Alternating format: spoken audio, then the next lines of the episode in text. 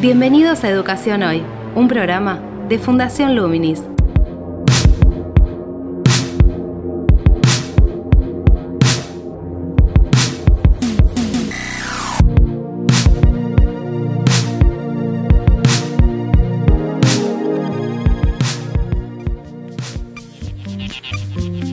Hola, ¿qué tal? Soy Gabriel Latorre y estoy dando comienzo a Educación Hoy, el podcast que realizamos desde Fundación Luminis, abordando diferentes temáticas de educación en Argentina y en el mundo. En el programa de hoy vamos a abordar la educación rural en Argentina. Ya habíamos hablado de este tema someramente con Cora Steinberg en otra entrevista, especialista de UNICEF ella, que se dedican y realizan acciones en, esa modalidad en diferentes provincias del país.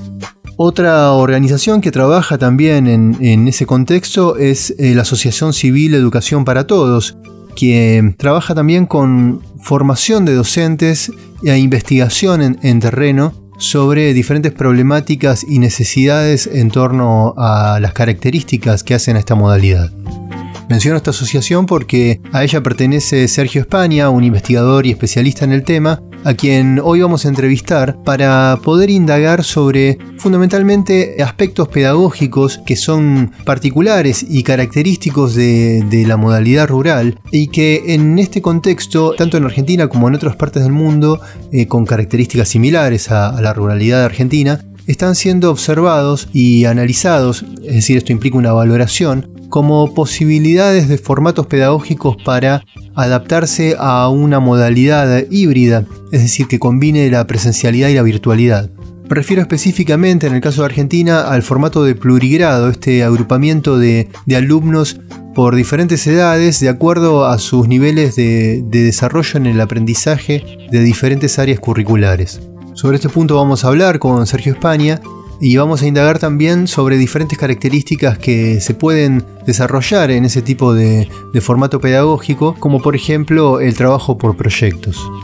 La idea entonces es tener un mapa de la educación rural en Argentina en la actualidad, con algunas características, una síntesis de ello, poder abordar necesidades y particularidades pedagógicas del formato de educación rural y tener bueno, referencias para poder pensar un escenario futuro que se vincula también con el ciclo de webinarios que estamos brindando, Educar en Red, hacia una metodología híbrida, en el cual a través de las voces de diferentes especialistas intentamos que se pueda analizar lo que se realizó en estos meses de cuarentena, lo que se está haciendo hoy tomando un paso de distancia del presente y contar con algunas referencias para pensar ese escenario futuro. En ese ciclo de webinarios del cual pueden encontrar los próximos encuentros en el sitio web de Luminis www.fundacionluminis.org.ar van a también encontrarse con que hay algunos referentes en tecnologías de información y comunicación que acompañan a los referentes teóricos que mencionamos como Rebeca Nijovic, Melina Furman, Diana Massa, brindando algunas herramientas digitales que permitan concretizar algunos de los conceptos a los que se pueden acceder en, estos encuentros para poder pensar cómo trabajarlos tanto en la modalidad presencial como virtual, tanto sincrónica como asincrónica. Sin más preámbulos, les propongo que avancemos con la entrevista de Sergio España y nos adentremos en el tema. Actualidad en Educación Hoy. ¿Cuál es el estado actual de la educación rural secundaria en Argentina? Como todo puede tener dos lecturas. Por un lado es un espacio en el cual se ha progresado mucho en las últimas décadas, es porque hasta, diría, hace 30 años aproximadamente, la mayor parte de la población rural no tenía acceso a la escuela secundaria. La única posibilidad que tenía era irse al pueblo, irse a la ciudad, a la casa de algún familiar o a los internados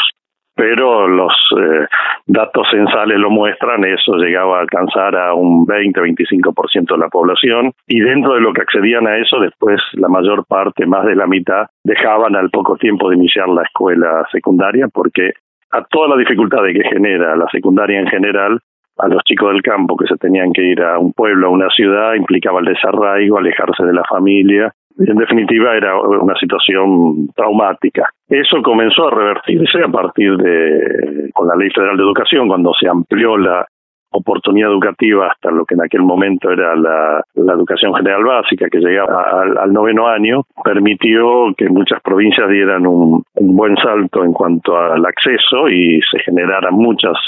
oferta educativa también en las pequeñas escuelitas rurales que pudieron incorporar el, tercer ciclo, lo que hoy sería el ciclo básico, y eso también ya lo reflejan los censos de población, se analizan los datos de asistencia a nivel secundario de la población de los adolescentes, ahí se nota el cambio ya entre el censo del año 90 y el censo del año 2000 y se continúa hacia el 2010. Y a su vez ese proceso todavía se continuó, es una tendencia que siguió creciendo, particularmente en provincias que, que tomaron realmente la, la iniciativa de continuar, no solo quedarse con el ciclo básico, sino de generar eh, la secundaria completa en el ámbito rural y sostenerla, extenderla y demás. Por eso sería la parte positiva, la mitad llena del vaso, que realmente estamos mucho mejor que hace 30 años, pero a mitad de camino. ¿Qué quiero decir a mitad de camino? Significa que todavía hay algunas provincias donde ese proceso ha quedado muy, muy eh, incipiente. Todavía la mayor parte del área rural no tiene oferta educativa secundaria y donde hay esa oferta todavía hay serios problemas de calidad que se notan, por un lado, en, los... Eh, los datos de, de, abandono y por otro lado en resultados de aprendizaje que suelen ser eh, bastante flojos. Y en este punto es el que para, desde nuestra experiencia, la principal restricción que hay es que todavía no se pudo consolidar, salvo excepciones, un modelo educativo adaptado a la ruralidad, un modelo educativo pensado desde la ruralidad. En general lo que todavía hay es una fuerte presión del modelo tradicional urbano, que de por sí bien sabemos que tiene muchas limitaciones también para resolver ese, el sector probablemente de la educación, la, escuela secundaria, la que, la que más sufre las crisis y, no logra terminar de, organizar bien una propuesta formativa para todos sus alumnos. Esto aún donde, donde funciona para el ámbito donde fue pensado, que es para la ciudad, en el ámbito rural eso todavía tiene más restricciones porque se agregan los problemas de formación de planteles docentes y de, fin, toda una serie de dificultades, justamente por, por la, la disfuncionalidad que tiene ese modelo pedagógico e institucional con la realidad del ámbito rural, ¿no? Pero porque vos planteás que hay una intención de incorporar aspectos del modelo de educación urbano en la educación rural, ¿hay un movimiento en ese sentido en los últimos años? No, al revés, eh, no es de los últimos años. El problema que hay es que estructuralmente, genéticamente, te diría, la escuela en general y la escuela secundaria en particular fue pensada para el ámbito urbano. En la Argentina, el, Nacional Buenos Aires, para poner el, modelo que siempre se tomó como el, non plus ultra, y, de hecho de la época, la época de Mitre, este, se creó la escuela secundaria, el bachillerato, era una escuela urbana. Urbana en el sentido de preparar para actividades propias de la burocracia estatal o comercial, preparar para seguir en la universidad, preparar sobre la base de que hay una cantidad, se necesita una cantidad de docentes especializados cada cual en, en su disciplina, que obviamente requiere eso una concentración demográfica que no se da en el campo. Entonces, por un lado, no responde en absoluto a los intereses de los chicos de las zonas rurales y de las comunidades, impone un modelo cultural totalmente diferente al propio de la ruralidad, los tiempos son distintos, obviamente el marco cultural es distinto, pero no digo que sea una intencionalidad y mucho menos de los últimos años, sí fue esto es histórico, el sistema educativo fue creado para reproducir culturas y para reproducir estructuras sociales y en el momento que se creó la Escuela Secundaria Argentina, teníamos un modelo social bastante elitista, un modelo social dominantemente unitario y, con una visión bien urbana, y eso se trasladó y se incorporó en el ADN, digamos, en la genética de la escuela secundaria, está eso en las últimas décadas se está tratando de luchar contra eso, está tratando de cambiar eso. Simplemente lo que digo es que no es fácil ese cambio y que sigue presente. Pero usualmente las escuelas secundarias rurales tienen toda una serie de materias que están vinculadas a actividades productivas de, del campo, del sector del agropecuario, de los tambos. En las agrotécnicas sí, pero fíjate que tiene además toda una serie de materias. O sea, una escuela agrotécnica tiene todo el currículum tradicional, por así decirlo, de lo que es la formación general, es muy parecido al resto de las escuelas secundarias y además tiene, en general, por eso tienen ocho horas, por eso tienen, muchas son con internado. La cuestión de horario sería un aspecto, pero a nivel curricular no es necesario que, por ejemplo, se aprenda formación ciudadana o que eh, se tengan conocimientos de historia. Digo, si no sería también como crear dos culturas diferentes y acentuar diferencias culturales que ya existen entre las poblaciones rurales y urbanas del país. Por supuesto que es necesario la formación ciudadana, la historia y todo lo que es la formación general.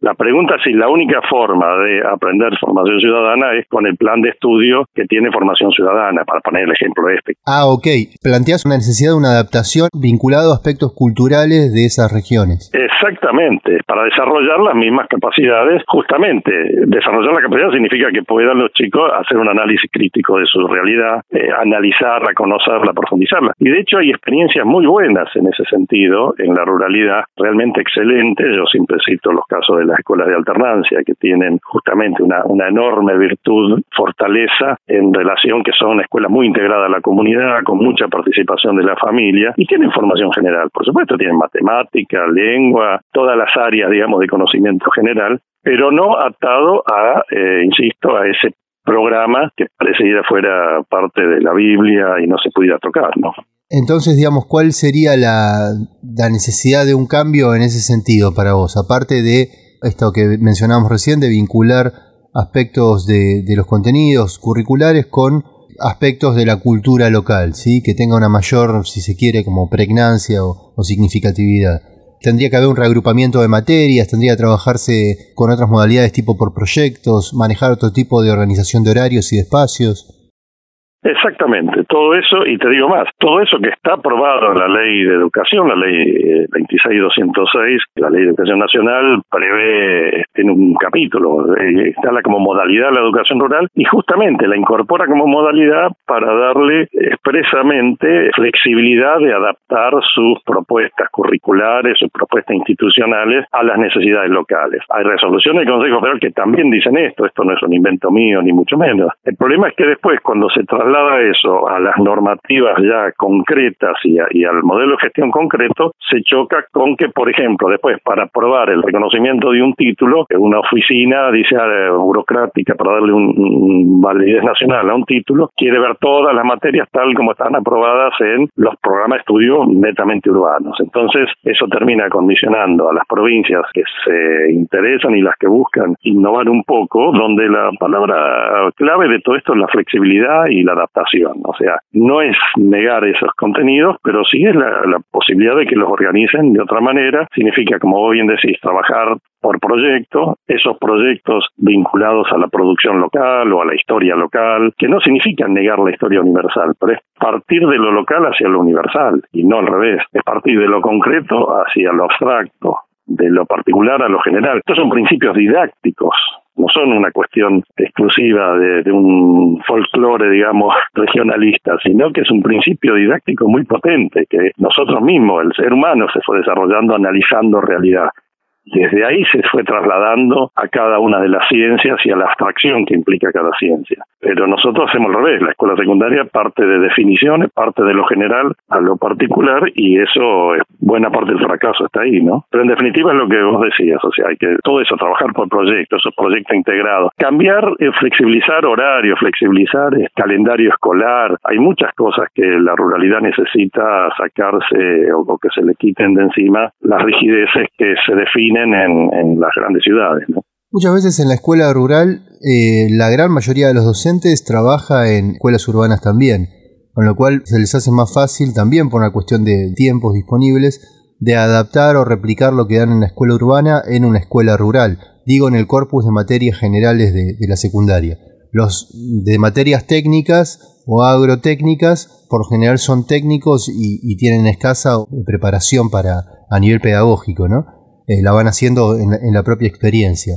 ¿No sería necesario entonces una, en esto que vos planteás, una formación situada o específica o en servicio para los docentes en relación a los del corpus general adaptarse a esta modalidad que planteabas de trabajar desde las particularidades y a los de áreas técnicas formarlos pedagógicamente para que haya también una coherencia entre la forma de, de enseñar dentro de lo posible en ambas áreas? Sí, sí, por supuesto.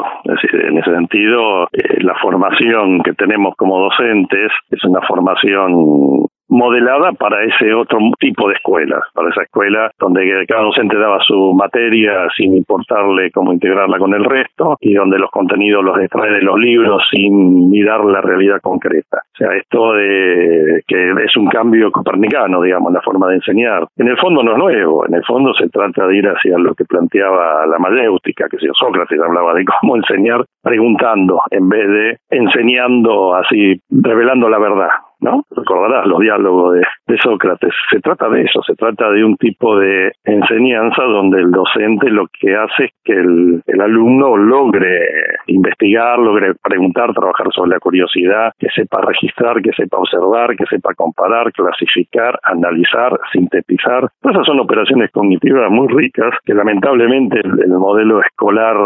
de la escolástica anuló porque lo que se hace es una transmisión de, de, un saber para que el otro lo memorice y lo repita. Y los docentes fuimos formados bastante en eso. Nuestra experiencia para llegar a ser docente fue repetir cosas. Entonces es muy difícil que después eh, demos ese salto de convertirnos en, lo que Paulo Freire planteaba salir del modelo bancario y pasar a un modelo participativo activo. Pero eso desde ya necesita una, una claridad en cuanto a que el marco del programa escolar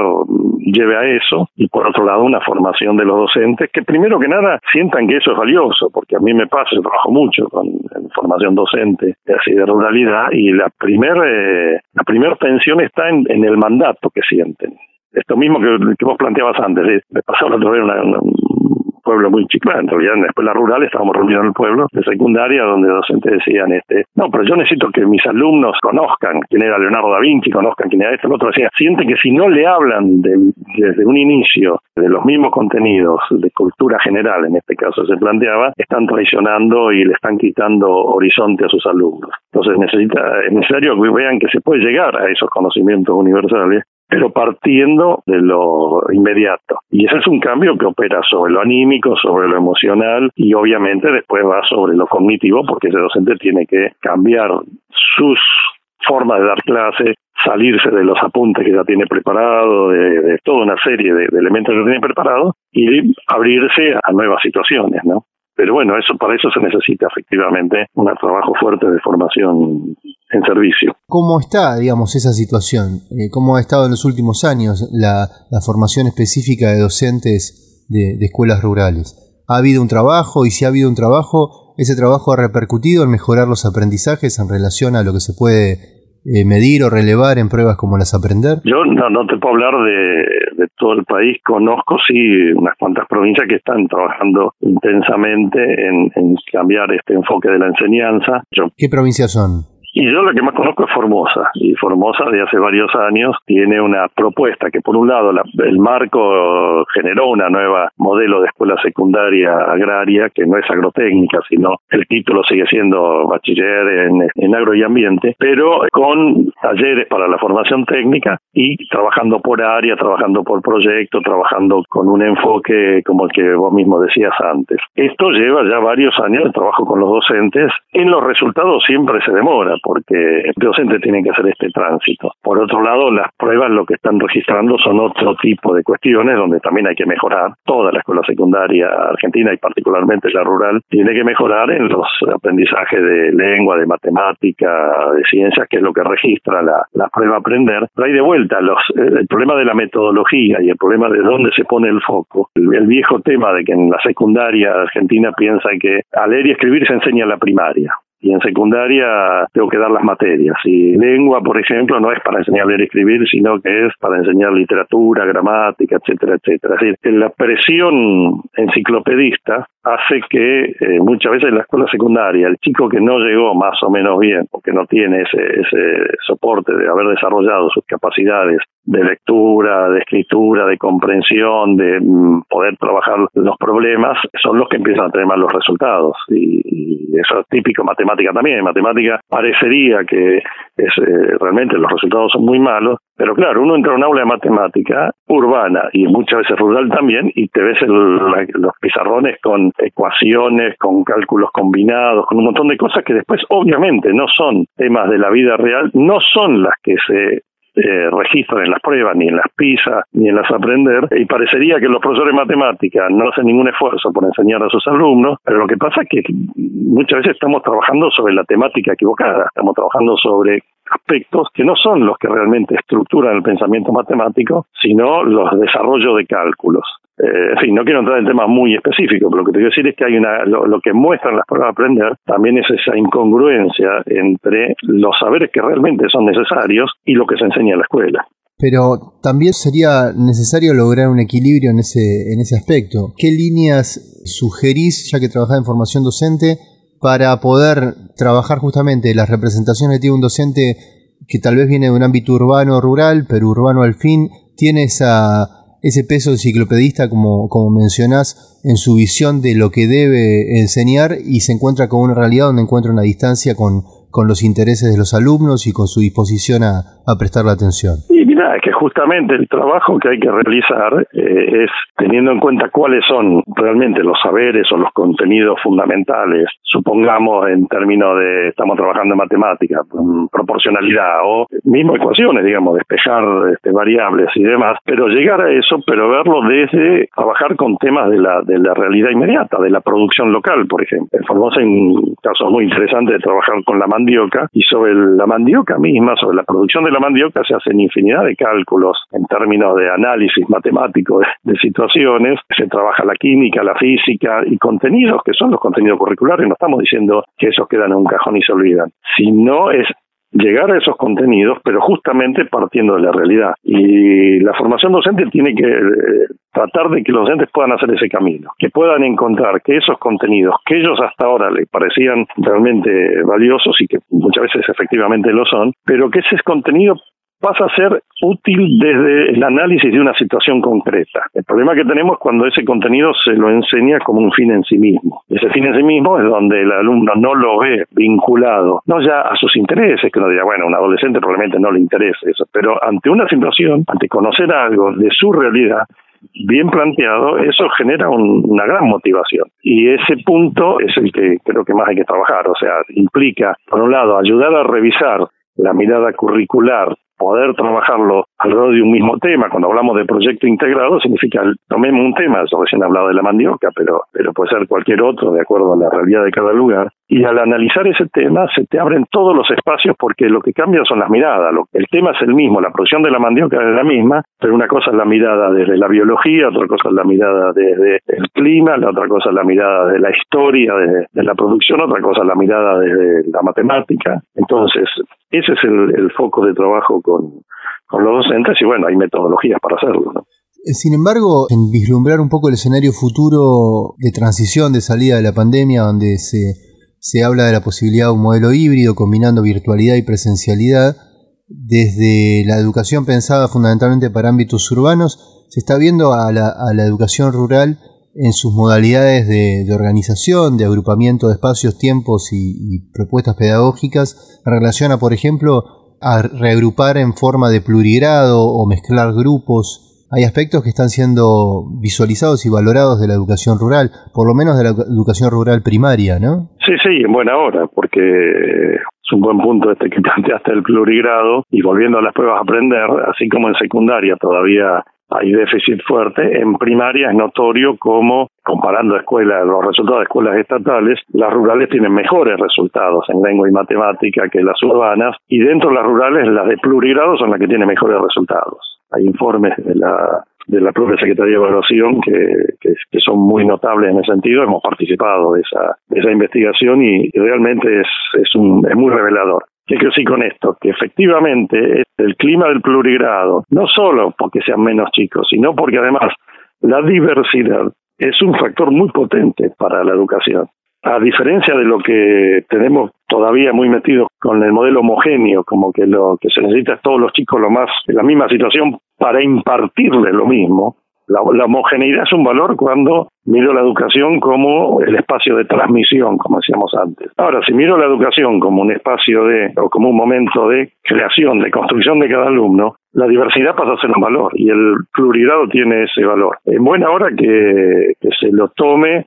ahora producto del sacudón de la crisis que generó la pandemia que se mire con ojos un poco más valorativos a la, educación rural. Mi temor, de todos modos, es que se lo mire justamente ante un marco tan excepcional como la pandemia y que en cuanto ojalá prontito ya pase la pandemia, tengamos la vacuna o lo que fuera, dije, digamos, ah, bueno, esto servía solamente para el momento de emergencia, ahora volvamos a, a las cosas como deben ser. Ojalá se pueda aprender, eh, como bien decís, de la, de la ruralidad para que informe en el buen sentido de la palabra al, al modelo educativo urbano también.